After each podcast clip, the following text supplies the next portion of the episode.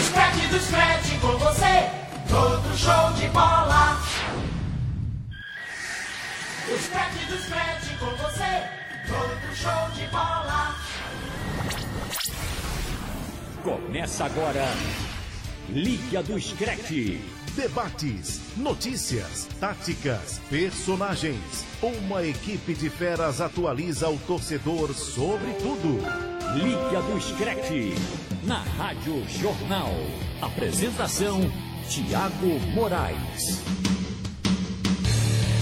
Salve, salve, torcedor pernambucano, torcedor brasileiro. Começou o Liga do Scratch.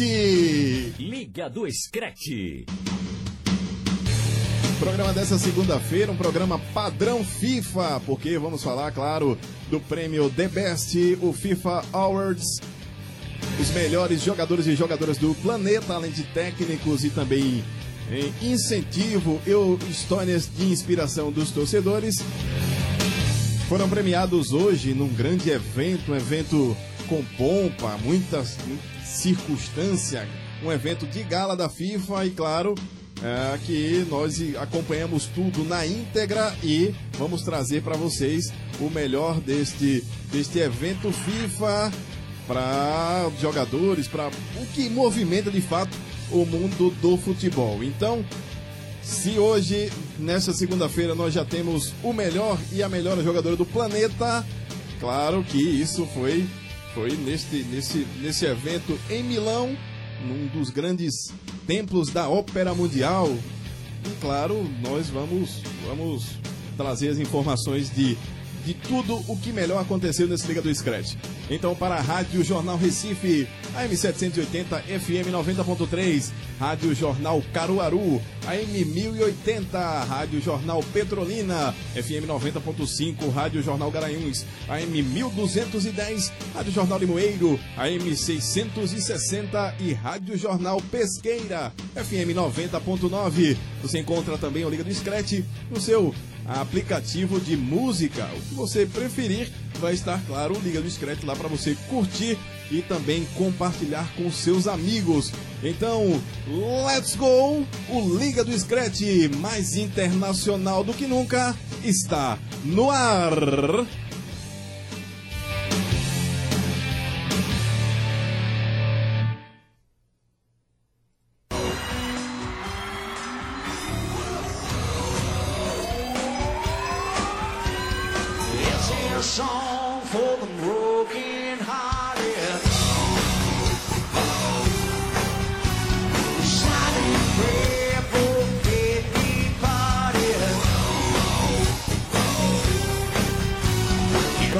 Som do John Bon Jovi, esse cara dessa banda fantástica norte-americana, e você, claro, vai escutar essa música toda ao final do programa, porque Bon Jovi esteve esse fim de semana aqui fazendo show no gramado do estádio do Arruda. E esta é a música deste, deste início de Liga do Scratch, vocês sabem que sempre ao som internacional. Já dando boa noite para os nossos convidados. Alô, alô, Marcos Leandro, It's My Life. Boa noite, Thiago Moraes. Boa noite, Diego Borges, ouvinte da Rádio Jornal. Essa é a nossa vida, né? Nossa vida de futebol. E hoje tivemos um dia importantíssimo, porque a cerimônia de premiação nunca foi tão engajada, né? Os melhores da FIFA. Tivemos vários discursos bonitos hoje, inflamados e emocionantes.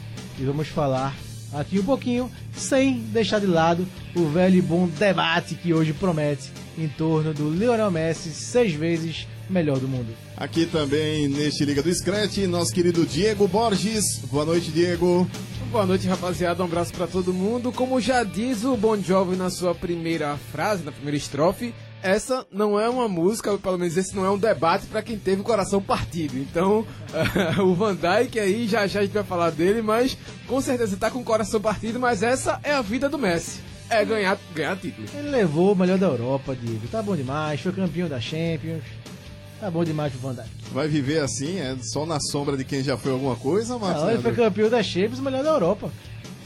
Sei não. Tem sei mais não. coisinha aí, viu? Tem mais números aqui. Daqui Tem a mais- pouco a turma passa.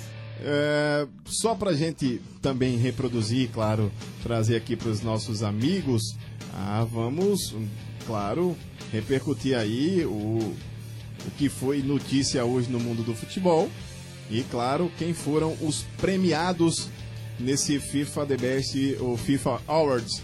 E claro, algumas surpresas, principalmente pela iniciativa ah, do, algumas nem tanto, mas algumas surpresas no caso do, da premiação do, do, do FIFA Fan Awards, ah, iniciativas que trazem a pro futebol um- um- uma coisa diferenciada e claro a grande noite dele que é simplesmente o melhor jogador do planeta e agora não tem mais vai- alguém vai ter que empatar alguém vocês sabem de quem eu estou falando alguém vai ter que empatar porque ele foi agora igualou-se a Marta e é o cara que tem seis vezes ah, o título de melhor jogador do planeta.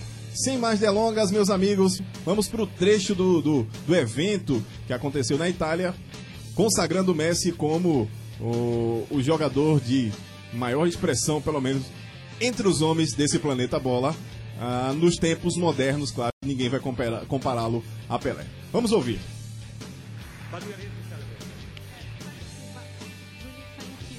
President, for what you said, because it's important to say it, even now, It is. even here. So, oh, would you please announce the winner? That's why we are here. Yeah. So the winner É o is apresentador do evento e o presidente da FIFA, Gianni Infantino, vai fazer o anúncio. of the year, the best FIFA men's player of the year, Lionel Messi.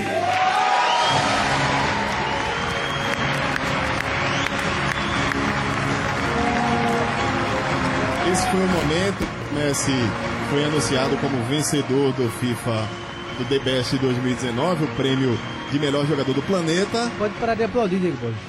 Ah, já, Já tranquilo, passou. já teve aplausos demais. Muitos aplausos. O Messi que foi a, a cerimônia com seus familiares e os dois filhos o mais velhos, o Matheus e o Tiago, e o Mateus e o Tiago, e também a esposa Antonella, além da mãe, e muitos amigos. Vamos ouvir um trechinho do discurso do Messi, porque aí vocês vão entender como é que ele chegou ou Bueno, o que noches. fez a emoção. Bueno, antes que nada quiero obviamente agradecer a, a todos los que decidieron que este reconocimiento sea para, para mí. Ele disse que antes quer agradecer a todos que La verdad que, trouxeram esse reconhecimento para ele. siempre digo, a pesar de, de lo lindo que son estos recono- reconocimientos, que, que para mí los premios, los premios individuales son una cosa secundaria, ¿no? Que primero está lo, lo colectivo. Ele disse que esse prêmio é Pero es importante, verdad también mas que hoy es una ele tem noche cabeça que é y un día secundário. especial para mí. O prêmio é coletivo. Ele disse que é um Eh, dia tengo muito la suerte especial de para ele. tener sentado ahí a, a mi mujer. Ele disse que está Y sobre todo a dos especial de para mis hoje tres que está hijos. com a mulher e os dois Digo filhos. sobre todo porque porque es la primera vez que están acá. Ele disse que é a primeira vez que esteve no prêmio. Si bien Tiago ya estuvo en una en una de estas galas, era muy chiquito y, Os meninos eram muito pequenos no recuerdo no recuerda nada. e não lembram de, de Hoy- muito, não lembram de nada. Mas Verlo hoje, ahí y, y disfrutar de este momento con ellos eh, para mí es algo disse que hoje ter Es esse algo momento com eles único. é muito eh, gratificante. no tiene precio. Não tem preço. Eh, son dos enamorados del fútbol y están enloquecidos viendo todos los jugadores que tienen eh, alrededor con vergüenza, eh, no saben si Ele disse que os dois são grandes apaixonados pelo futebol eh, e, e estão com vergonha. não muy sabe se vence a vergonha. vez, por eso digo que para mí es un, Porque un não sabe se tiram fotos com os jogadores, com os amigos, e isso para eles eh, é um motivo muito con especial. ellos y obviamente con, con Ciro que me quedó en casa, eh, con Trella era muy complicado venir, así que Diz que compartilha com os dois, com o casa Mateus e com o Tiago, e com o eh, Ciro que ficou em casa. gracias Trazer os três seria muito complicado. y buenas noches. Gracias. Dá boa noite e se despede. Essa foi a fala do Messi, que exaltou o coletivo e a família, além de tudo, do reconhecimento, deve ser, até pro, pro, pro melhor jogador do planeta, ah, deve ser uma alegria mesmo fantástica dividir esse momento com os filhos, os, os mais velhos, o Mateu e o Thiago. Hein, Senna? Sem dúvida, Thiago, fazia quatro anos que o Messi não ganhava, né? Três nesse período. E os meninos eram muito, ele mesmo disse que os meninos eram muito pequenos é. da última vez que ele tinha ganhado. Então ele viu o Quando ele disse Cristiano. da última vez que veio aqui, que é a última vez que ele subiu ao Ganhou, palco, né? não que ele foi. Em todos os anos, os últimos anos, ele foi indicado. Mas a última vez que ele subiu para ganhar, os meninos eram muito pequenos. Exatamente. E nesse período ele viu o Cristiano encostar, empatar, ganhando três prêmios e também chegando a cinco premiações, e o Moritz ganhar no ano passado. Então ele volta a ganhar após quatro anos e para ele tem um simbolismo grande por conta da família, né? os meninos já crescidos entendem mais, é, apaixonados por futebol, mas começam a entender mais todo o processo. Então sem dúvida que para ele tem uma grande emoção vencer o prêmio mais uma vez, sem falar que se torna né, o maior jogador premiado com seis é, troféus. É, sem falar, passar, pensar no geral agora, igualando-se a marca com seis premiações, mas é, passa né, uma casa de novo seu rival Cristiano Ronaldo, que sequer foi né, a premiação hoje em Milão. Então, a própria temporada né, no Barcelona, com aquela euforia toda, pela sequência do Barcelona, que acabou em tudo naquela semifinal contra o Liverpool, né, uma frustração tremenda naquele 4 a 0 incrível e histórico que conseguiu o time inglês, mas mesmo assim o Messi conseguiu é, a premiação. Havia grande dúvida porque o Van Dijk venceu o prêmio, foram os mesmos finalistas no prêmio da UEFA e o Van Dijk acabou levando o prêmio na UEFA, então havia essa dúvida e a votação foi muito equilibrada, Thiago. Foi 46 para o Messi, 38 para o Van Dijk. Então poderia ter dado o holandês de novo, então foi muito apertado. O Cristiano foi terceiro lugar. Não tenho agora de cabeça aqui a votação do Cristiano, mas ele foi terceiro lugar. Então Messi foi primeiro e Van Dijk segundo, próximos aí na votação. Mas do Messi, para mim, justo, porque mesmo o Barça não vencendo o título europeu, ele foi brilhante na temporada. Eh, foram 51 gols em 50 jogos pelo Barcelona, média de mais de um gol por partida, fora 22 assistências. Então isso quer dizer que ele participou de 73 gols do Barcelona. Tô certo, Borges? Na minha conta? Rapaz, vamos lá. É, nas contas Tô que eu certo tenho minha aqui, conta? Tá, tá sim. Assim. Mas as contas que eu tenho aqui vão um pouquinho além também. O Messi. Mais trouxe- Messi? Mais Não, números? tem sim, tem sim. É conheço. possível ter mais de Messi, Bom, Diego Borges? É, vamos lá. O título, pelo menos assim, ah, a escolha da FIFA, pra mim, ela não é, de certa forma, absurda. Ela não é absurda. Você, quer dizer que também não é justa? Mas pra mim não é justa. Ah, pra mim, a palavra justiça pra dar o título ao Messi, ela talvez não se aplique. Claro que não é nenhum absurdo, não é nenhum jogador que não fez nada na temporada. Os números que o Marcos trouxe aqui eh, são muito pesados. O camarada que faz 51 gols em 50 jogos é, é indiscutível o, o nível de, de atuação desse jogador, principalmente se tratando de Messi, por estar exatamente nessa sua curva eh, de encerramento de carreira, entre aspas, até porque a gente sabe que o nível técnico dele em relação aos demais, não só dele como do próprio Cristiano também, é uma coisa que pode levar essa curva para muito mais para cima em relação ao tempo de parada.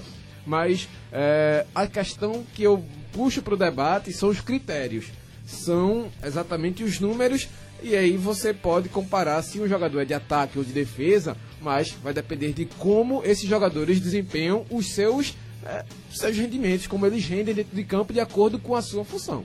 Já que você trouxe isso, só pra gente explicar como funciona ou como funcionou a votação desse ano, a votação tem o seguinte colégio eleitoral: ó, técnicos capitães de todas as seleções filiadas à FIFA, um jornalista de cada país e internautas que votaram na enquete do site da FIFA.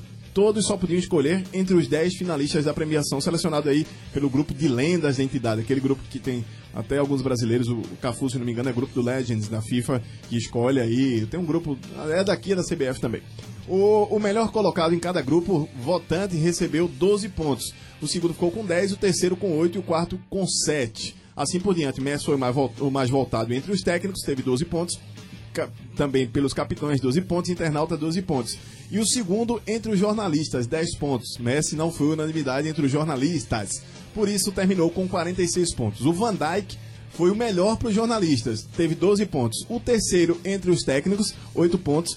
E o segundo para os capitães, 10 pontos. E o terceiro entre os internautas, ficou com 8 pontos, terminou com 38. Cristiano Ronaldo ficou com 36 pontos, foi o, o, o segundo para os técnicos internautas, com 10 pontos. O terceiro entre os capitães e entre os jornalistas ficou em quarto com 8 pontos. Só explicando como é que funcionou, que nesse, nessa, nesse legado do Messi que começou lá em 2009, ele foi repetidamente 2009, 2010, ah, 2011, 2012, quatro vezes consecutivo. Teve aí um hiato com Cristiano Ronaldo por dois anos, voltou a vencer em 2015 e depois de duas vezes Cri- Cristiano e uma vez Modric, ele chega agora ao sexto título, a sexta bola de ouro. É mais ou menos assim que funciona.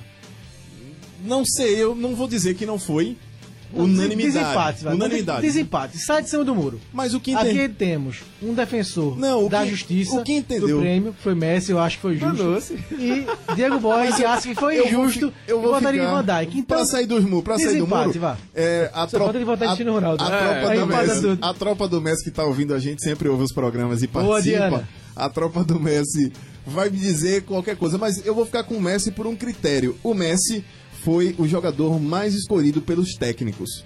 Então, quer dizer que nos técnicos dos Legends que votam, os 12 técnicos queriam contar com o Messi. Eu posso dizer até o voto do técnico Tite aqui. O Tite votou em primeiro em Van Dijk e não em Messi. O segundo foi Messi, o terceiro foi Mané. É, Sadio Mané.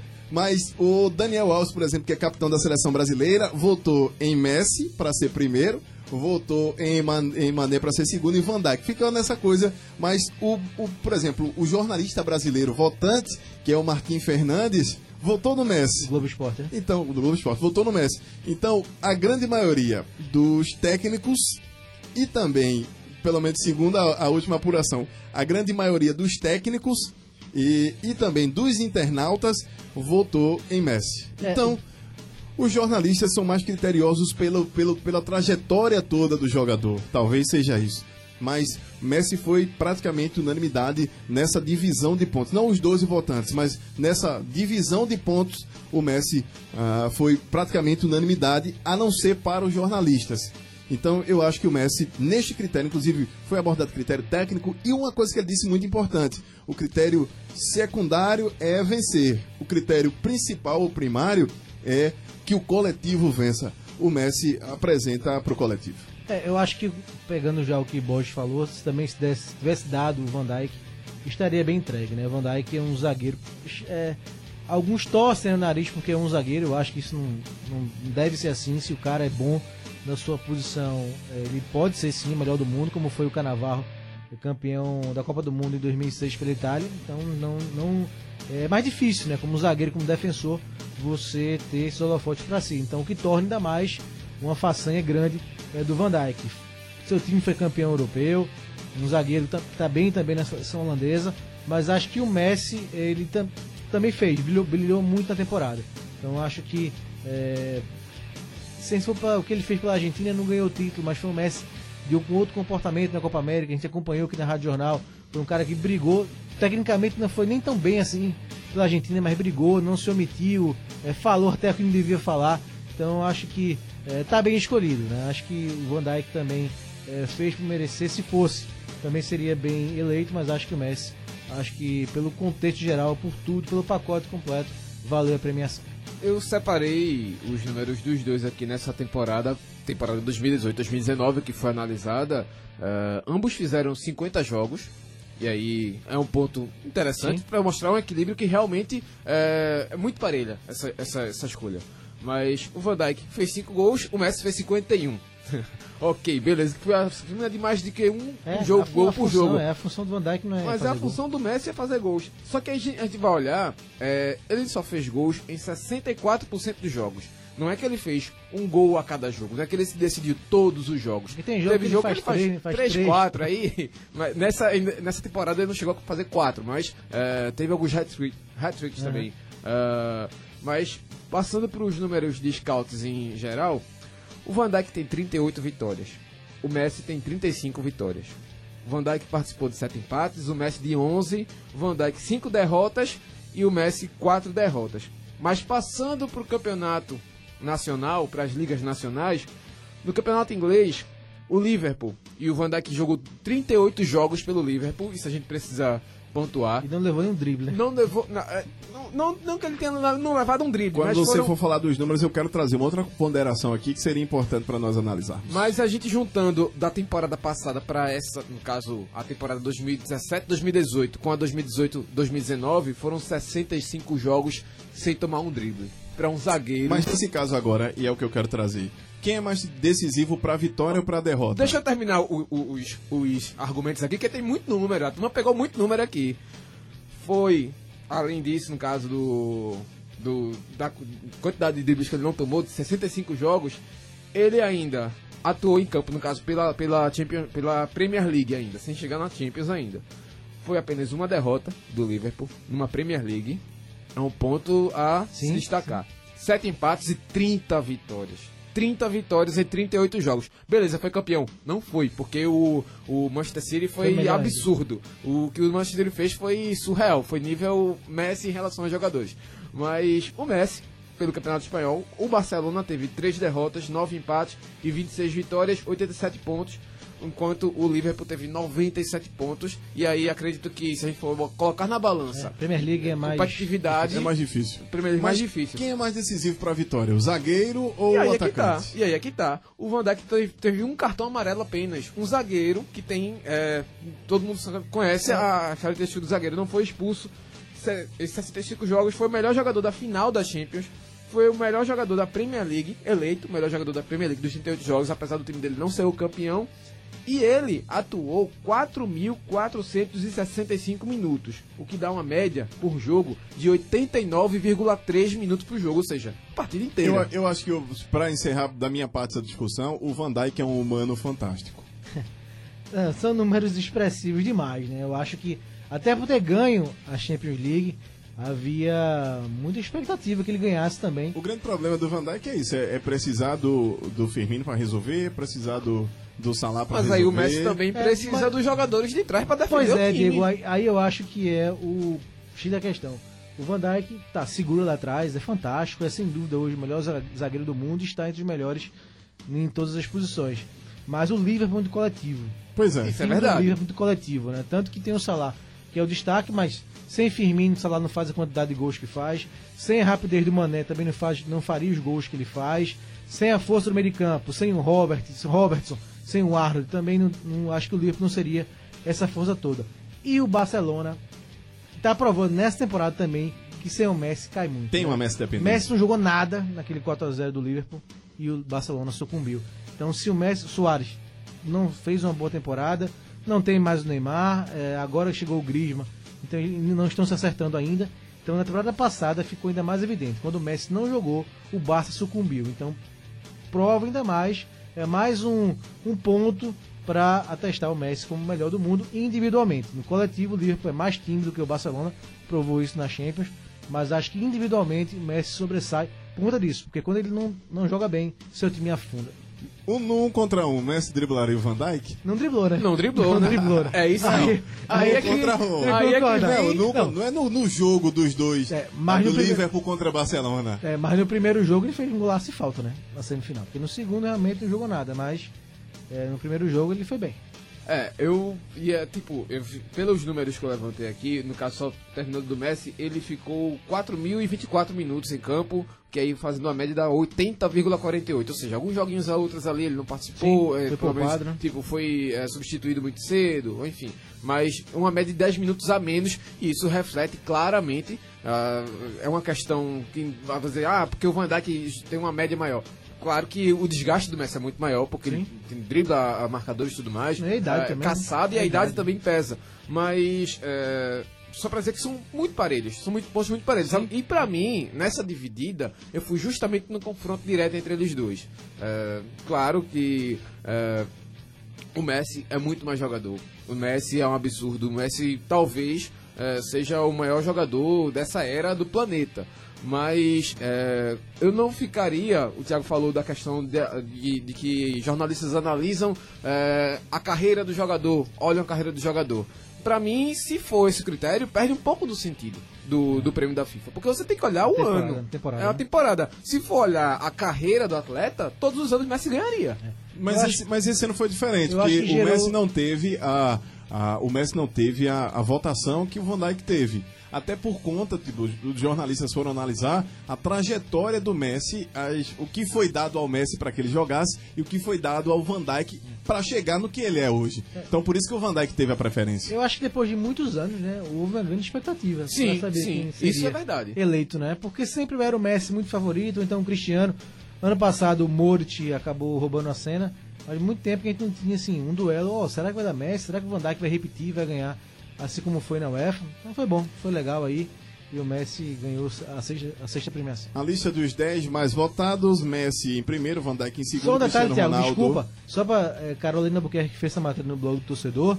O Messi voltou no Cristiano. Sim, e E o, o Cristiano, não esqueceu o Messi. Que é isso, Cristiano. E não foi nem pra Ah, premiação. não foi, eu acho que ele já, já se pressentia que não seria o escolhido. E a Messi- segunda vez, né? Porque na, no, no prêmio europeu ele não participou. É, já se meio que era quase um, um senso comum ali de que o Van Dijk ia levar, até porque é mais focado no futebol europeu. Ele venceu a, a- a Champions League, é, tem um peso muito, muito importante também. Mas o Cristiano Ronaldo, mais uma pisada de bola em relação ao comportamento, em relação à postura dele. O Messi foi bem, bem assertivo ao dizer do coletivo. Ó, o que me, me trouxe a outra questão aqui é a, a predominância do Liverpool na votação dos 11, porque o, o, o Alisson foi escolhido goleiro, mas tivemos também uma predominância holandesa. Van Dijk, De Jong, De Ligt e cadê a seleção da Holanda? Porque tá no, no top 10, Tá três holandeses e ó, predomin- predominantemente de defesa, Acabou- defensores, né? Acabou de meter 4-2 na Alemanha, eu né? tô, Então- tô, tô só olhando o Catar. Quando chegar o Catar, Pois uma é. ver a Holanda. Pois eu é, a, é a bem Holanda vem aí, viu? Agora, O meu ser destaque bom. negativo que queria que você, Thiago Moraes ou Diego Borges me explicasse o que é que três jogadores do Real Madrid estão fazendo na seleção. Não sei. Sérgio Marcelo, Ramos, Marcelo, não sei. Marcelo, Não, é, é uma escolha. Hazard Escolheram com a camisa. e Moritz não existem. Pior Ali- que isso, só o Kane tem cinco, só o Kane tem cinco votos na, na lista dos 10 mais. Eu, quem vo- cinco votos no Kane. Quem votaria no Harry Kane se não tiver pênalti? Eu acho que o- alguém que marcou pênalti contra a favor do Harry Kane. Mas, rapaz, o homem jogou muita bola na O Copa. rapaz aqui O homem jogou de muita Inglaterra, bola na viu? Não, Copa. Harry Kane provocou, é o homem Mas o, mas o Marcelo me pareceu uma escolha muito preguiçosa. Não, Sérgio Ramos também. Sérgio Ramos Sérgio também Ramos, fazia- brincadeira. Votaram na camisa. Foi uma escolha Vou muito procurar a lista preguiçosa. depois É, dos votos Real. Madrid, né? Foi uma escolha preguiçosa no caso do critério todo da FIFA. Porque ah, atrás que é a parcela aí que ninguém vai Bota nem Marcelo, reparar, né? ninguém Bota vai nem perceber. Pois é. É, Fechando aqui esse bloco do Liga do Scratch, vamos para o segundo bloco, Ah, trazendo do treinador, né? Klopp foi o treinador. Deixa eu voltar porque a gente junta Alisson e Klopp Tá. no próximo bloco para falar de Alisson, Jürgen Klopp e mais Mané e Salah indicados entre os top, no top 5. Os caras estão com tudo. Vamos para o próximo blo- bloco aqui do Liga do Scratch.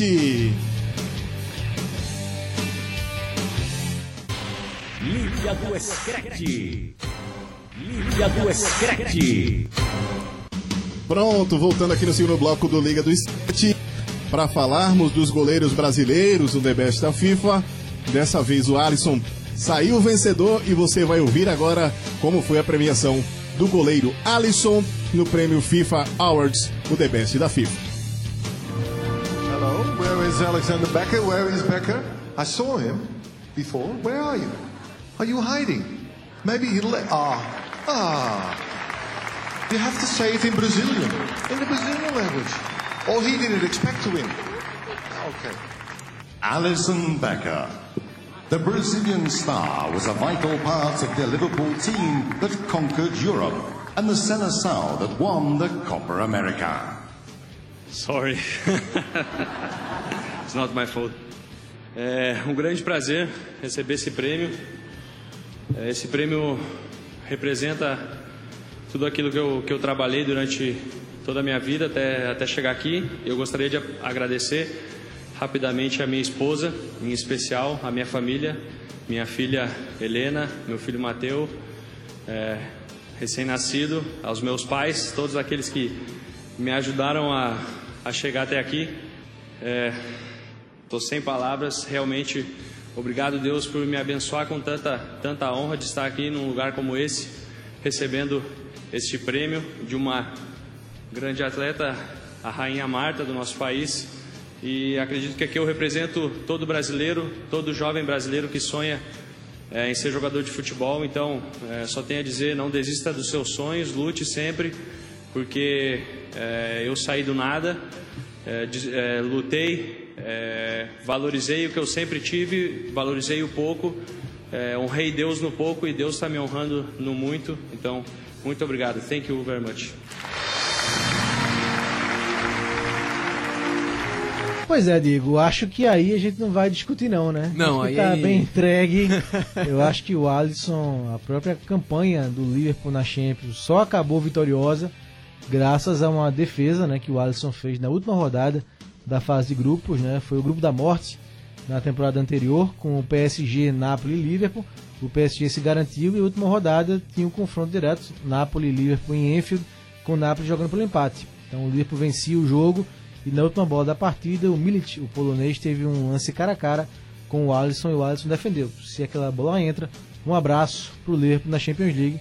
Então o Liverpool seguiu adiante graças à defesa do Alisson até chegar à final e bateu o Tottenham. Então acho que essa premiação mais do que justa, né? E o curioso, Marcos, quando eu levantei os números do Van Dijk, é de que o Liverpool foi campeão da Champions League com quatro derrotas. Ele perdeu quatro jogos. Se ele só perdeu um jogo na Premier League, na Champions League ele perdeu quatro. Isso mostra o nível absurdo que, primeiro, que é a Champions League, mesmo com o time uh, sendo muito consistente jogando na sua Liga Nacional, ele pode ter sim uh, derrotas importantes, derrotas contundentes em relação à competição continental. Mas o Alisson foi sim é indiscutível. claro que o Ederson fez uma baita de uma Premier League, mas quando a gente vê o nível de uma Champions League, ele pesa mais na, nessa escolha. O Alisson está muito entre, bem entregue o prêmio, e não só isso, mas como até na própria apresentação lembram também o desempenho dele na Copa América. Isso também foi muito importante para que essa, essa premiação que aí é, passa além da premiação europeia de melhor jogador da Europa, passa para a questão mundial e aí tem que levar em consideração Copa América e aquela defesa na cobrança de falta do Messi pode até ter parecido simples, mas foi muito emblemática para a carreira dele. Sem dúvida, então qualquer que tenha ficado, arranhando que tenha ficado da Copa do Mundo, né, por conta da derrota para o Brasil na Bélgica na Copa do Mundo, acho que apagou de vez qualquer mancha que teve né, no currículo do Alisson, que alguns ocuparam, não defendeu bola difícil naquele jogo contra a Bélgica. Acho que agora ele, não digo unanimidade, mas ele segue firme com a camisa 1 da seleção brasileira e muita gente sim a, confirma e é, e dá o aval sobre essa eleição do Alisson para melhor goleiro do mundo. Melhor goleiro, melhor técnico, né? A dobradinha que fez o Liverpool, o técnico também foi Jürgen Klopp, técnico do Liverpool, que ganhou a Champions League, não venceu a Premier League, como a gente falou, mas venceu a Champions e conseguiu, é, depois de bater na trave algumas vezes, né? Perdeu o título com o próprio Liverpool, o Real Madrid, é, e depois, e antes com o Borussia Dortmund para o Bayern de Munique, acabou vencendo a Champions e levou aí o título de melhor técnico. Acredito que também justo, né? Justo, justo sim, e premia a filosofia de jogo do Klopp. É, ele precisava desse título da Champions League para isso e agora vem como um bônus essa premiação da FIFA, esse reconhecimento, na verdade, da FIFA e das pessoas que participaram dessa eleição, porque é um pensamento, é uma filosofia de, de jogo de futebol. Se o Guardiola tem esse, essa questão do tic-tac, de controlar mais a bola e, e atacar um adversário até ele, ele deixar espaço, o Klopp não, é atacar os espaços. Não esperar o adversário criar esse espaço, mas ele criar esse espaço no adversário. É, é um pensamento diferente de futebol em relação ao que vinha sendo praticado no mundo todo, que o Guardiola acabou disseminando no mundo todo. E isso mostra essa quebra, não, não digo uma quebra, mas uma adaptação de pensamento. Então é importante a gente ver o, é, o futebol pensado, o futebol desenvolvido, para que a gente tenha modelos para que não fique sempre aquela questão, todo mundo joga no 4-3-3 ou no 4-5-1, sempre aquele mesmo formato padrãozinho de jogo, todo mundo jogando igual e nada ser feito e tudo ser copiado. É, e fica um jeito alternativo né, de jogar, que também encanta, também é bonito. Demais. Você vai dizer que não é legal ver o Liverpool jogar? Oh, então... Assistir o jogo, você tá ali um pouquinho pois é. sabadão, final de semana, Premier League. É sempre um, um, um, uma ótima pedida assistir ao jogo do Liverpool, porque é, é um jogo bonito, que não deixa de ser coletivo também. E objetivo. Né? É, Muito objetivo. Então, bem entregue também o prêmio ao Jürgen, Jürgen Klopp. Falar agora de emoção, Diego Bosch, porque hoje tivemos esses prêmios, né, de melhor do mundo, uh, mas tivemos, também tivemos muita emoção, né? Porque no, esse prêmio que é bem bacana, que a FIFA criou, né, o fã, uh, eh, para premiar torcedores. Então a vencedora foi uma brasileira, né, a Silvia Greco, que ela vai aos jogos do Palmeiras com seu filho Nicolas, de 12 anos, e ele tem deficiência visual.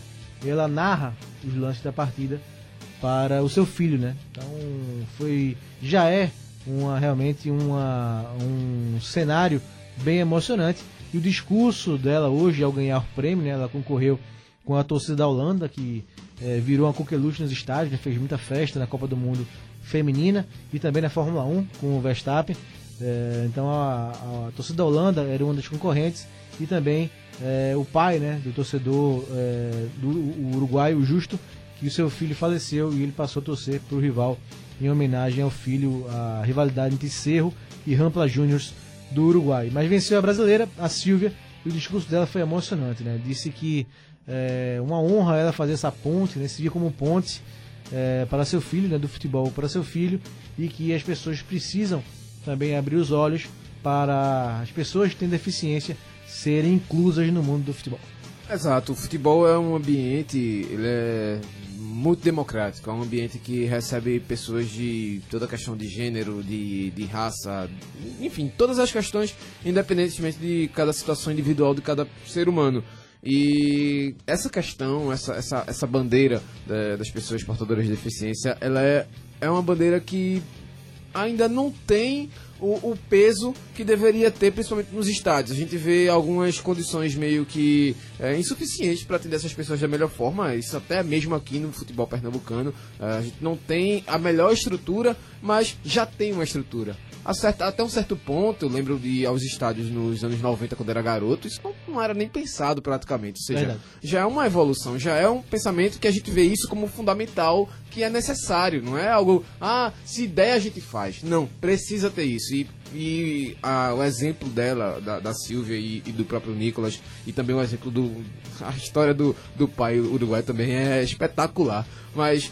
É, é muito, muito emblemático, é muito simbólico que ela vença e porque mostra é, o que é a essência do futebol. É você, de certa forma, entre aspas, muitas aspas, iludível, mas você trabalhar com o lúdico, você trabalhar com aquela fantasia que é o futebol. O rádio tem o peso de toda a narração do futebol porque ela trabalha com isso também. A televisão tem a sua forma de fazer isso e todas as, as mídias que trabalham com futebol, o jornal tem as suas palavras, o, o blog tem a sua característica, tudo isso para passar o que é o futebol para quem está do outro lado consumindo. E ela faz isso para o filho, e isso para mim é muito emblemático. É uma mãe que. É, de certa forma abdica de algum, alguma tarefa ou outra da vida dela em algum momento para tomar conta dele, porque ele tem essa necessidade e aí ela consegue dar isso, é, mostrar isso, assim, dar esse exemplo pro mundo, para mim é sensacional e tá mais do que bem entregue esse prêmio. É o lado humano do futebol, né? A gente que critica muito a FIFA por outras,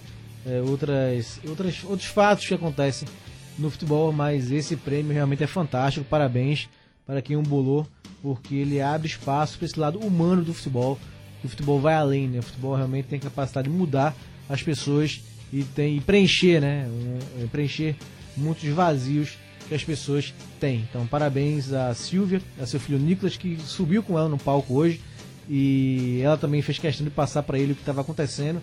E foi um discurso muito emocionante. Mesmo foi aplaudido de pé na cerimônia e roubou a cena hoje lá em Milão. Então, grande, grande premiação da FIFA. Parabéns a Silvia e ao Nicolas. Ainda em premiação, passando pelo lado feminino e também é, fazendo referência ao discurso, né?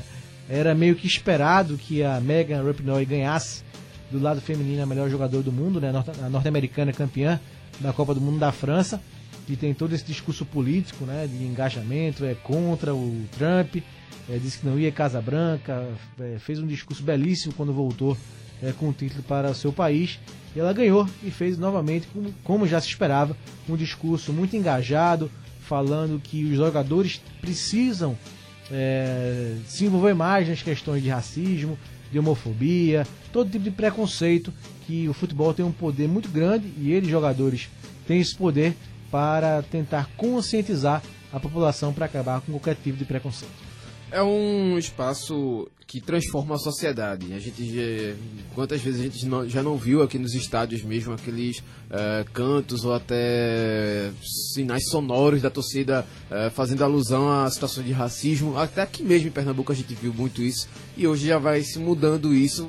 Ainda tem alguns episódios ou outro. O Gianni Infantino foi muito incisivo em relação a falar do futebol italiano. Até achei que ele poderia também falar do futebol russo, que também tem essa questão muito pesada do racismo. O Malcolm sofreu isso na pele nesse, nessa virada de temporada, mas de fato a, a, a Itália está muito em voga nesse assunto, mas a questão de gênero também ela é, é importante. Hum. É importante a gente falar sobre essa situação, só- não só de questão de salarial, porque eh, é uma coisa, já é absurda o- a diferença de patamar entre o futebol masculino e o futebol feminino, isso já é claro para todo mundo, mas questão de base, questão de investimento, questão de tratamento de, em, em relação à filosofia, de você ter um pensamento, planejamento a longo prazo, como você tem pro futebol masculino. No feminino você não dá também essa, essa atenção pro futebol feminino, tratar como um produto de qualidade que ele pode ser. Ele tem esse potencial de ser. Precisa ter, mas precisa. do jeito que vem sendo tratado, vem sendo lidado o futebol feminino, é, o, o- o- a velocidade, a aceleração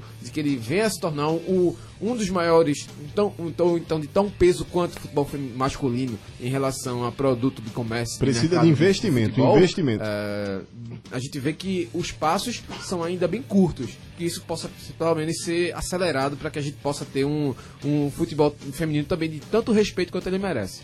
É, então. Aí foi o grande finale da noite, né? Gran finale, Encerrou é, gran Com finale. a premiação do feminino. Então a noite foi muito bem encerrada com um belo discurso da Megan Rapinoe. Parabéns a Então, Rapinoe. Demos uma geral aí sobre os prêmios e os discursos que aconteceram hoje lá em Milão, no prêmio The Best da FIFA. Liga do Scratch. No próximo bloco do Liga do Scratch, nós vamos falar de futebol internacional, saindo um pouco ainda do prêmio da FIFA, falar também de ajuste de seleção brasileira. Eu, Marcos Leandro e o nosso querido Diego Borges continuamos aqui com vocês no Liga do Scratch. Pernambuco falando para o mundo. Rádio Jornal. Tiago Moraes. Voltando no Liga do Scratch com Marcos Leandro e Diego Borges para falarmos de que mesmo, Marco, dos resultados agora, do que rolou no futebol internacional neste fim de semana, nos principais campeonatos onde a bola rola fora aqui do continente sul-americano. Então, para o Liga do Scratch, no próximo bloco agora, falando de futebol internacional, Marcos. Liga do Scratch. Vamos dar uma passagem agora, uma passada pelos, pelo que de melhor aconteceu nos campeonatos nacionais pela Europa, começando pela Inglaterra, Diego Borges. Opa. Premier League, tivemos clássico domingo, o Liverpool venceu o Chelsea por 2 a 1 manteve aí os 100% de aproveitamentos eh, na Premier League, seis jogos, seis vitórias. O Chelsea com problemas para contratar, o Lampard vem tendo muita dificuldade para montar esse time, usando alguns garotos para formar essa equipe do Chelsea e perdeu em casa 2 a 1 para a equipe do Liverpool em cima do Chelsea no domingo pela Premier League sexta rodada. E é aquela questão, né? Também não pode vacilar tanto, assim, não pode cochilar tanto, porque já são seis rodadas.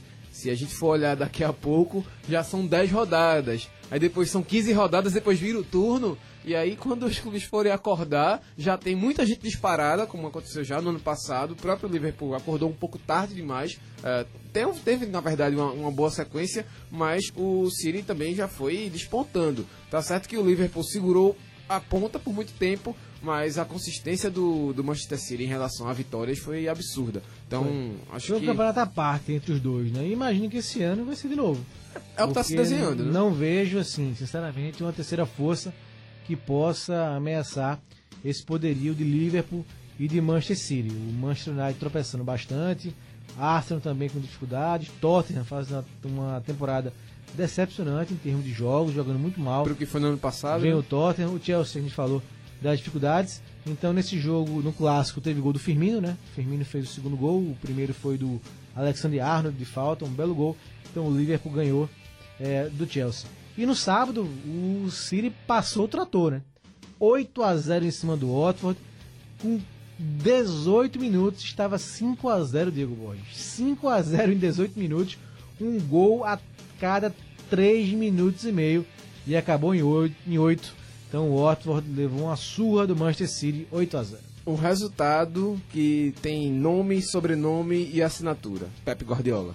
Pra mim não passa de outra coisa, porque isso é a cara dele. Ele não cansa de cobrar dos seus atletas e tenho certeza que, mesmo depois desse 8x0, ele teve que cobrar no, no, no vestiário, porque ele é um cara incansável, incessável em relação a, a, a resultado e em relação a. Não é só ser eficaz. Ele também quer ser eficiente, ele quer fazer da melhor forma, o melhor jeito. Então, é, é a eterna busca da mente de Guardiola por um futebol ideal e segue atropelando. Muito dificilmente vai perder novamente esse título. É, mas na classificação tá 5 pontos né, atrás do Liverpool. O Liverpool tem os 100% Já já passa de de aproveitamento, tem 18 pontos. E o City que perdeu pro Norwich na rodada passada, né? Por isso chegou. Eu acho que o Norwich cutucou, né? O, o Manchester City. Ele acabou descontando no Otto 8 a 0 e aí tá 5 pontos atrás eh, do Liverpool, porque o City já tinha empatado com o Tottenham. Então perdeu 5 pontos, né? Perdeu 2 pontos do empate eh, contra o Tottenham e perdeu 3 pontos na derrota para o Norwich. Então, essa aí é a principal briga até agora na Premier League. Né? A gente tem, como eu falei, o Liverpool com 18 pontos, 100% de aproveitamento. Depois vem a equipe do Manchester City com 13 pontos. E aí vem uma, uma sequência de times que buscam eh, se aproximar de Liverpool e Manchester City. Né? Leicester, Tottenham, eh, o próprio Manchester United e o Arsenal aí na briga para encostar nessa dupla, mas eh, confesso que vai ser difícil alguém chegar nos dois. Vamos para Itália? Vamos embora. Na Itália, o principal dia de futebol foi o sábado e tivemos o clássico, né, o derby de La Madonnina entre Internazionale e Milan, Milan Internazionale, então o jogo foi no San Siro, porque quando o mando de campo é do Milan, o estádio é San Siro, e quando é da, da Inter de Milão é Giuseppe Meazza e deu Inter 2 a 0, teve gol do Lukaku, né, o segundo gol, 2 a 0 para Inter e um jogo onde a Inter sobrou. Milan muito aquém, né, dos seus tempos de glória, foi dominado pelo rival, foi pouco o 2 a 0. Então a Inter segue 100% no campeonato, venceu os quatro jogos até agora e é a surpresa porque a Juventus vem passando rodo, né? É, é octacampeã italiana, mas nesse ano a Inter do Antônio Conte parece fazer frente, Diego. Mas é bom, né? Você também dá uma oxigenada também nessa questão do futebol italiano, que o- a Juventus já dá essa oxigenada em relação aos 3, 4 anos atrás, e aí ela confirma isso, no- se posiciona de fato o futebol italiano no mercado. Quando ele contrata o Cristiano Ronaldo e diz, não, agora o- um dos jogadores mais badalados do futebol está, está aqui. Eh, dá um, um sinal muito forte para o futebol europeu e para o futebol mundial. E essa guinada da Inter, para mim, já é mais um sinal. É mostrando que se a Juventus ela se reforçou e elevou o patamar do futebol italiano para outro, os outros times têm- também têm que acompanhar. E essa caminhada da Inter de apostar em Lukaku, de, de, eh, investir um pouco mais em ter um jogador mais pesado em, em relação a, a- não só a, a currículo, mas também a decisão, o que ele pode decidir, porque apesar de ele não ter sido o supra-sumo no Manchester United, mas também teve bons números no, no United, jogou bem, jogou bola lá, mas o time também estava uma barca. Então, eh, na Inter, ele começa a mostrar não só eh, uma questão de um, um entrosamento muito rápido, achei até que ele está se entrosando bem rápido em relação aos demais, mas já com resultado, já dando ao Inter esse 100%, claro que é muito cedo ainda, quatro jogos, ah, se eu falei que seis já é um, um passo a, a, a entrar para segundo, digamos, uma- um terceiro quarto do campeonato, ah, um, segundo na verdade, quarto do campeonato ah, na, na Premier League, mas na, na Liga Italiana, quatro jogos é cedo, mas ainda assim já é um, um, Já é um cenário, um cenário diferente, né? Ah, a Inter tem um ataque muito, muito interessante, né? Lukaku com o Lautaro Martinez, o argentino, que jogou a Copa América ao lado do Messi e do Agüero no ataque. Então é um time que tem bons valores, né? Então tem o Antônio Conte, que sabe muito de campeonato italiano. Então eu tô apostando que a Inter pode fazer um pouco de frente à Juventus nessa temporada. A Juve também jogou no sábado e venceu o Verona por 2 a 1 Teve o gol do Cristiano Ronaldo de pênalti. O segundo gol, né, o da virada, porque a- o Verona saiu na frente com um gol muito estranho. É, houve um pênalti e aí o pênalti per- foi perdido, né?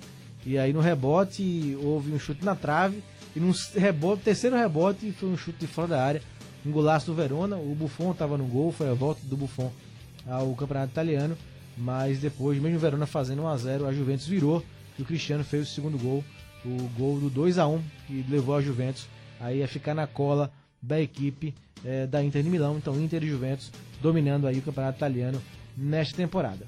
Eh, na Espanha tivemos mais tropeços do Barcelona. O Barcelona eh, vive aí uma via crucis, um calvário fora de casa. Já tinha perdido o Atlético de Bilbao na sua estreia no Campeonato Espanhol. Empatou com o Celta e agora perdeu no sábado pro Granada 2 a 0 O Granada é uma das surpresas do campeonato, né, faz uma boa temporada, mas não o Barcelona não vem jogando bem na Champions League. Acabou empatando com o Borussia, mas levou um- uma pressão tremenda do Borussia lá na Alemanha. E contra o Granada perdeu de novo. Messi entrou no intervalo do, do jogo, né? Messi ainda poupado por conta de uma lesão que teve. Mas mesmo assim, nem com Messi em campo, o Barcelona sequer conseguiu empatar com o Granada, Diego Bosch. É uma surpresa explosiva, né? Com o perdão do trocadilho, mas do da La Liga eu queria lembrar, no caso, o Atlético de Bilbao. Ah, acho que pra mim é um, meio que emblemático porque perdeu o Kepa. Ah, mesmo assim tá tendo bom desempenho defensivo, só sofreu um gol.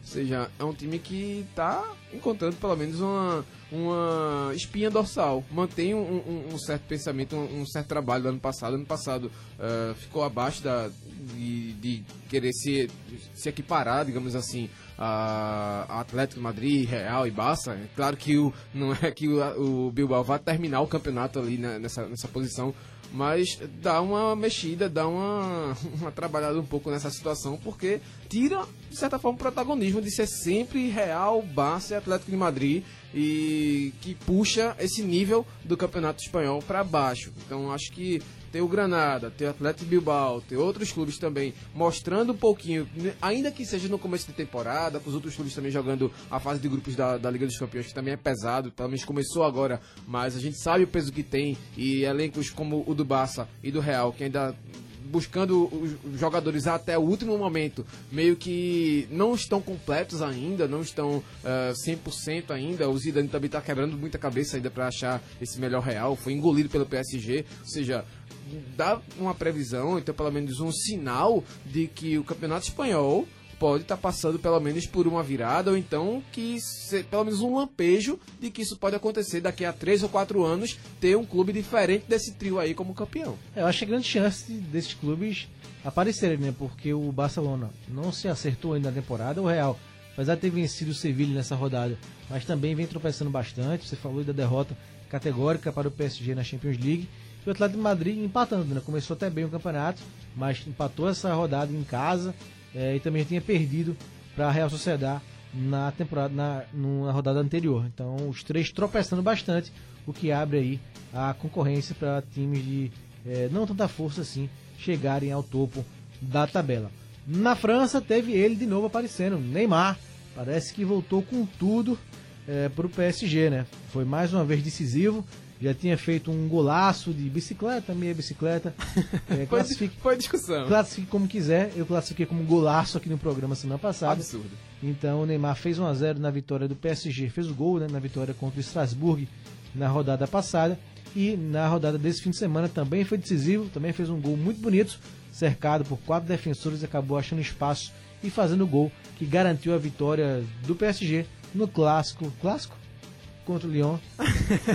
em respeito ao Silvinho. mais, né? Em respeito ao Silvinho e ao Juninho Pernambucano, que estão lá, clássico. Então deu PSG 1x0, novamente com gol do Neymar. Mas é bom ver o, o, o Juninho ver, é, ver essa tentativa do Lyon de fazer algo novo, de fazer algo diferente pra, olha, se a gente não fizer nada, o PSG vai atropelar o resto do, da década, digamos assim. Mas o Neymar voltando a jogar bola, voltando a se preocupar com o que tem ali entre as quatro linhas, pra mim é que é o principal sinal, é a coisa que mais tá é, de certa forma me chamando a atenção em relação a esse início de temporada europeia, porque já me chamou a atenção na entrevista coletiva até mais do que o gol, quando o, o, o, o time do PSG estreou em casa.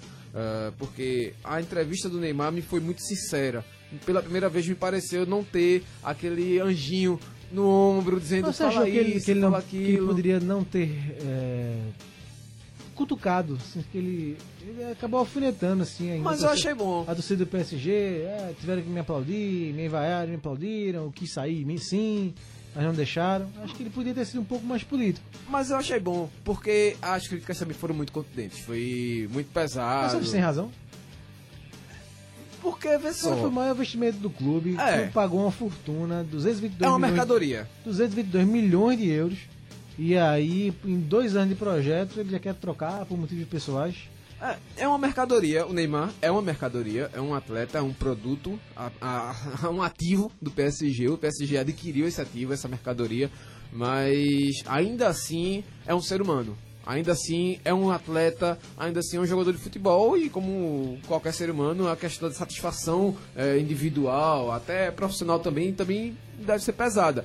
Mas a forma como foi conduzida, a questão da falta eh, de até de ser tão aberto, então de ser tão direto no, no como o Neymar tratou tudo isso, e aí eh, vai uma questão de como ele está sendo assessorado, não só a questão financeira, mas a questão também. O pai eh, dele é de que estraga comunicação ele, rapaz. tal. O pai dele Pela estraga primeira ele. vez eu vi o Neymar, ah, depois de muito tempo, ele falando o que ele estava sentindo. Como ele estava se sentindo naquele momento. E aí, se ele foi crítico ou não com a torcida, se ele foi duro ou não, se ele foi escondeu demais ou não a questão em relação ao presidente do, do PSG dizer que ele queria dar, queria que ele desse volta até o final do contrato. Ele falou sobre isso também, falou outras coisas. Cresceu, Mas né? pra mim, Cresceu. ele ter falado sobre isso abertamente, então de forma espontânea, é o que foi importante. Se ele perdeu a mão ou outra eh, em um assunto ou outro, ok, é discutível. Mas ele ter dado esse passo de espontaneidade, pra mim, foi o que dá uma luz de que, olha, pode ser que Neymar agora, enfim, ache o caminho dele, seja no PSG, seja voltando no ano que vem, ou no final da temporada no, no Barça, ou no, no Real, onde seja, mas que ele seja mais autêntico, mas que ele seja mais o Neymar, aquele que sofria falta no Santos, ia na, na entrevista coletiva e tirava onda com o marcador. Pelo menos é o Neymar. Vamos esperar. O fato é que ele, dentro de campo, dois jogos, dois gols decisivos para o PSG. Fechando o giro pelos principais europeus neste final de semana, na Alemanha, o Bayern de Munique goleou o Colônia com um gol do Coutinho de pênalti. Primeiro gol do Felipe Coutinho de pênalti. Primeiro gol do Felipe Coutinho pelo Bayern de Munique. E o Borussia Dortmund ficou no empate com o Frankfurt no domingo. O Bayern jogou no sábado. Pronto, tá aí Marcos Leandro e também o nosso querido Diego Borges. A gente tá conversando sobre isso agora e vamos para o intervalo na volta. Mais assuntos do futebol internacional, encerrando o último bloco do Liga do Scratch. Rádio Jornal. Tiago Moraes. Abraçando aqui os ouvintes que nos escrevem, o Paulo, o Roberto Andrade, que é produtor cultural, está na Boa Vista, diz aqui, prezados amigos da Liga do Scratch, estejam sempre na paz de Deus. Gostaria de parabenizar pelos temas abordados. A Rádio Jornal é show. Boa noite. Que Deus nos proteja sempre. É o que diz aqui o Roberto Andrade, o Ed também da Vila 31 de Março participa, o José Luiz Ramos Batista da Brasília Teimosa, mandou alô aqui para todos da Rádio Jornal, Eduardo Zacarias, Tânia Maria, Tinoco Alves e Daiane Zacarias. E agora vamos voltar para o último bloco do Liga do Screte, trazendo assuntos gerais para a gente encerrar este super programa de segunda-feira. Em Marcos Leandro. Ilha do Escrete. Para fechar o programa, vamos com o nosso gato mestre, né? O nosso ranking de palpites do nosso time do Liga do Scratch, né? Primeiro passar o ranking. eh, na semana passada a gente privilegiou os jogos da Champions League. Borussia e Barcelona, Napoli Liverpool, Atlético de Madrid e Juventus. E PSG e Real Madrid foram os jogos do gato mestre. E a classificação foi bom pro senhor, né? O senhor fez nove pontos, foi o que mais pontuou junto com o Igor Moura e com o Thiago Wagner, os três fizeram 9 pontos. Então o ranking tem Thiago Wagner com 46 pontos, é o líder do Gato Mestre, Igor Moura vem na sequência com 40. Tô chegando, viu? O Thiago vem se mantendo aí Tô na che- liderança. Tô Terceiro chegando. lugar agora é o senhor Thiago Moraes. Tô chegando, meus amigos. Está em terceiro lugar. Sim, tô quarto chegando. Fernando Castro. Tô pra 33. brincadeira não, viu? Clisma Gama, que está de férias, volta essa semana com 32. Em sexto, Robert, o torcedor do Atlético de Madrid, com 30 pontos. Eu estou em sétimo lugar. Que é isso, meu amigo. segundo turno. Você precisa melhorar, viu? 29 pontos. O Antônio Gabriel tem 23 e o Diego Borges, que ficou uma rodada sem mandar os palpites, tem 18. É, diz que está em recuperação, né? Tem Sei não. pontos nessa É, rodada. recuperação? Recuperação. Sei não, viu? 18 pontos, querendo chegar nos primeiros colocados. Precisa melhorar, viu, Diego? chegar no G6, G4. Ah, a turma vai trocar o treinador, vai fazer um- uma reformulação aí de elenco. É o Steve Bruce, é o tre- treinador da, da dele? coordenação da direção de futebol pra ver se esses palpites dão uma melhorada e a gente saia pelo menos dessa posição incômoda da lanterna, porque não é lugar de time grande. Troca o Steve essa Bruce. Passagem, o Diego não participou da primeira rodada, tem uma rodada a menos aí de participação. Mas o palpite de, da Champions poderia valer por dois, né? Nada Pois é, não, e eu brinquei com ele, brinquei não, né? Rapaz, vai apostar no Napoli. Eu apostei contra o Liverpool, 1x0 no acertou. Napoli, foi, foi 1 a 0, acertei. né? Foi 2x0, acertou o vencedor. Só pra não cravar o placar. Somou 3 pontos. Vamos para os jogos dessa semana. Nós temos jogos neste meio de semana, mas vamos privilegiar os jogos do fim de semana que vem. Começando pela Premier League, Manchester United e Arsenal, um clássico dos times que dominaram né, a Premier League no começo dos anos 2000, né? O Arsenal com aquele time, com aquele time do Henry, do Pirret, Arsène Wenger. do técnico, rapaz. O Arsène Wenger. É o nome, o francês. Arsène Wenger. Wenger. Wenger e o Manchester United com a era Alex Ferguson. Fe- Mas no Sir momento esses Alex times Ferguson. não estão entre os principais da Inglaterra, não. Diego Borges, Diego Borges, Manchester United e Arsenal. Rapaz, não precisa dizer mesmo esse palpite? Vote uns 3x0 aí. Pipoque United. não, no pipoque não. Torce Mas para- assim, eu acho que eu vou na Pipocou. freguesia mesmo. Tá Pra mim, pipocando. é, a freguesia vai falar alto aí e. já que você lembrou tão bem aí o nosso, o nosso Ferguson, por favor, então que o United dê uma, uma lapadinha pra dar uma guinada de novo nesse campeonato, né? Pelo amor de Deus. Eu vou 2x1. 2x1 para o Manchester United jogando em casa. Eu acho que dá o time do Solskjaer, mas com dificuldade. O Arsenal está melhorando com o Unai Emery. Vamos para a Espanha. dois a que zero também tem pra mim, viu? clássico. 2 a 0 Alô, United. Robert Sarmento, Atlético de Madrid, Real Madrid no Vanda Metropolitano. Ui, Robert. Vamos lá, Atlético. Atlético 2x0, tranquilo, placar um gol no primeiro tempo, um gol no segundo, e aí dá uma sacramentada, dá uma tranquilizada nessa, nesse começo de empate do Atlético. Eu vou de empate, viu? 0 a Desculpe, 0 meu querido Diego Simeone, mas eu vou de empate. Eu também, eu vou de 1 a 1. empate. Atlético de Madrid. 0 a 0 Real O Madrid. Simeone gosta de empatar. É, tem chance, né? Vamos para a Alemanha, para mais um jogo do Leipzig, que vem fazendo uma grande com campanha tudo, RB Leipzig. nessa temporada. Leipzig e Schalke 04. 2 a 0 Tá Leipzig. voando, tá voando Leipzig, então acho que um 1x0 mesmo, placar magro, resultado tranquilo. Não, 2 a 0 estica aí. Controlado. Esticar, 2 a 0 2 a 0 para o Leipzig. Tá me copiando, Para né, fechar, Marcos? o quarto jogo do nosso gato mestre desta semana vai para a França com mais um jogo do PSG. Liga lá. PSG joga fora de casa contra o Bordeaux. Bordeaux e PSG. Diego Borges. Repito os 3x0 do United. E aí, se o Neymar jogar novamente, acho que até que ele vai jogar mesmo, já que eh, pode ser um estágio para ver se ele vai ser utilizado ou não na Champions League, já que ele não participou do jogo contra o, o time do Real.